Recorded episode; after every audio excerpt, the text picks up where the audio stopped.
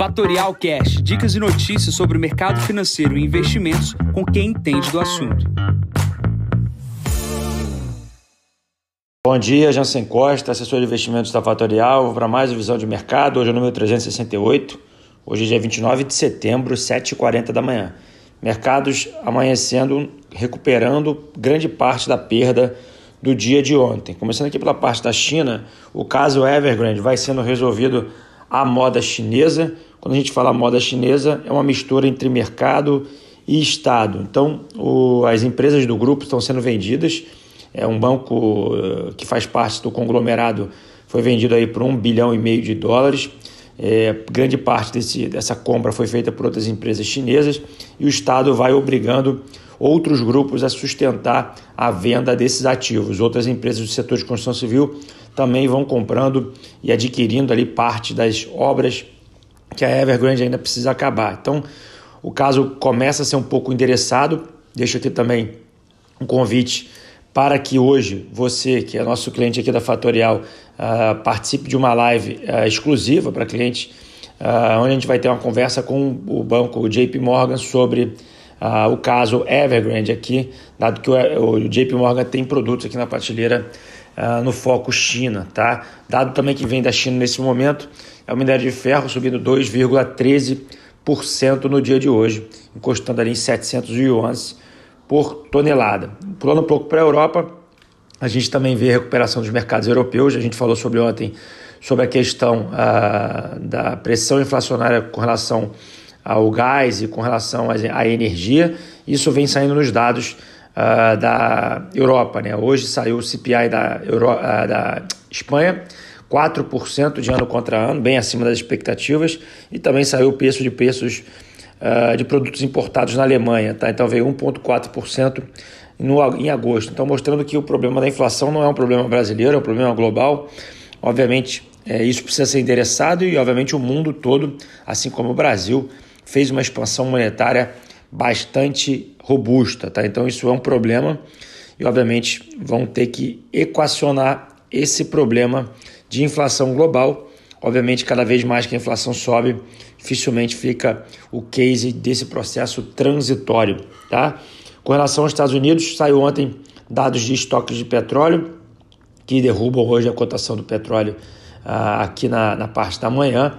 É, a expectativa também hoje tem um dado saindo dos estoques petróleo às 11h30 da manhã que pode mexer com essa cotação. Então, há uma mistura de indicadores, há uma mistura de, de, de, de vetores que tornam o cenário bastante desafiador, seja no mundo, seja aqui uh, no Brasil. Ontem eu fiz uma entrevista para o Valor Econômico e eu estava explicando que qualquer pessoa que tenha um mínimo de 10% de alocação em renda variável aqui no Brasil, se simplesmente apenas comprou o índice Bovespa é, e tem 90% em renda fixa, está perdendo dinheiro nesse cenário. Então a volatilidade, a exposição, ao menor que seja, e aí eu estou falando 10%, é, tornam já a carteira do cliente negativa, dado frente à oscilação que o mercado está uh, promovendo. Né? Então é muito difícil, é, está sendo bem complicada a leitura nos últimos dias e, obviamente, a gente precisa ter tranquilidade que esses ruídos vão passar e, obviamente,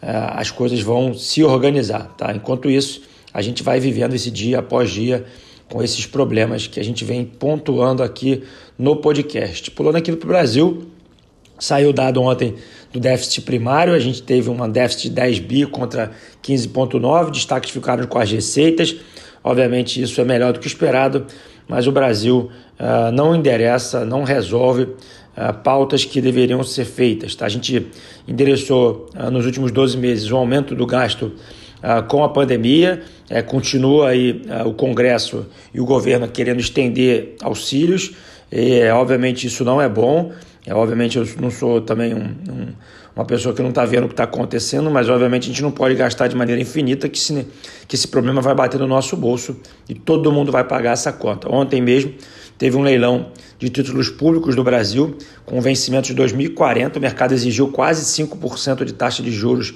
real, mostrando que há sim uh, uma pressão com relação aos juros aqui no Brasil. Obviamente, as curvas de juros já embutem novas altas. A ata do Copom saiu ontem, já a expectativa de 1%. Eu já acho que 1% vai ser pouco, dado a pressão inflacionária que temos de curto prazo. Então, a gente vê uma alta crescente de juros, é, a gente vê bolsa não performando. É, obviamente, a gente tem o direito de trocar hoje bolsa por um juros ali real próximo a 4,5, 5. Porém, é importante que todo mundo saiba, todo mundo entenda que pode ser maior o juros real para frente e efetivamente a gente pode ter uma recuperação da bolsa. Então, o cliente, assim como a minha leitura aqui diária nesse podcast, é bastante complicado. Então, a gente tomar decisões de curto prazo num cenário que se torna cada vez mais complexo é difícil. Então, manter o dinheiro em liquidez pode ser uma solução interessante. Obviamente, a rentabilidade cai.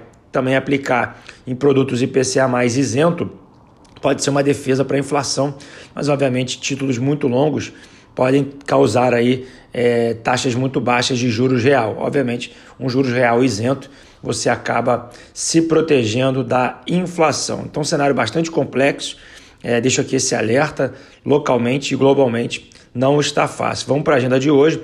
8 horas da manhã sai o GPM aqui no Brasil, 9 e meia da manhã sai dados econômicos no Brasil, relação dívida PIB sai nesse horário, 10 horas da manhã sai o CAGED, que é o nível de emprego no Brasil, 11 e meia estoques de petróleo nos Estados Unidos, meio-dia e 45 e 1 e meia da tarde, temos o discurso uh, do Powell e da Lagarde, com respectivamente. Né? Então, a gente vai ter uma agenda até curta aqui na parte da manhã, de olho nesses discursos que são importantes. Nesse momento, S&P 500 4.376 pontos, sobe 0,75, igual praticamente a pontuação de ontem. VIX estabilizado em 21,95.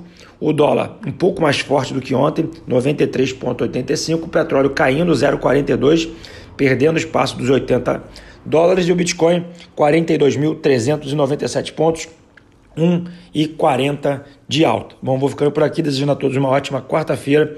Encontro vocês amanhã para mais um podcast. Bom dia a todos, ótimos negócios. Tchau, tchau.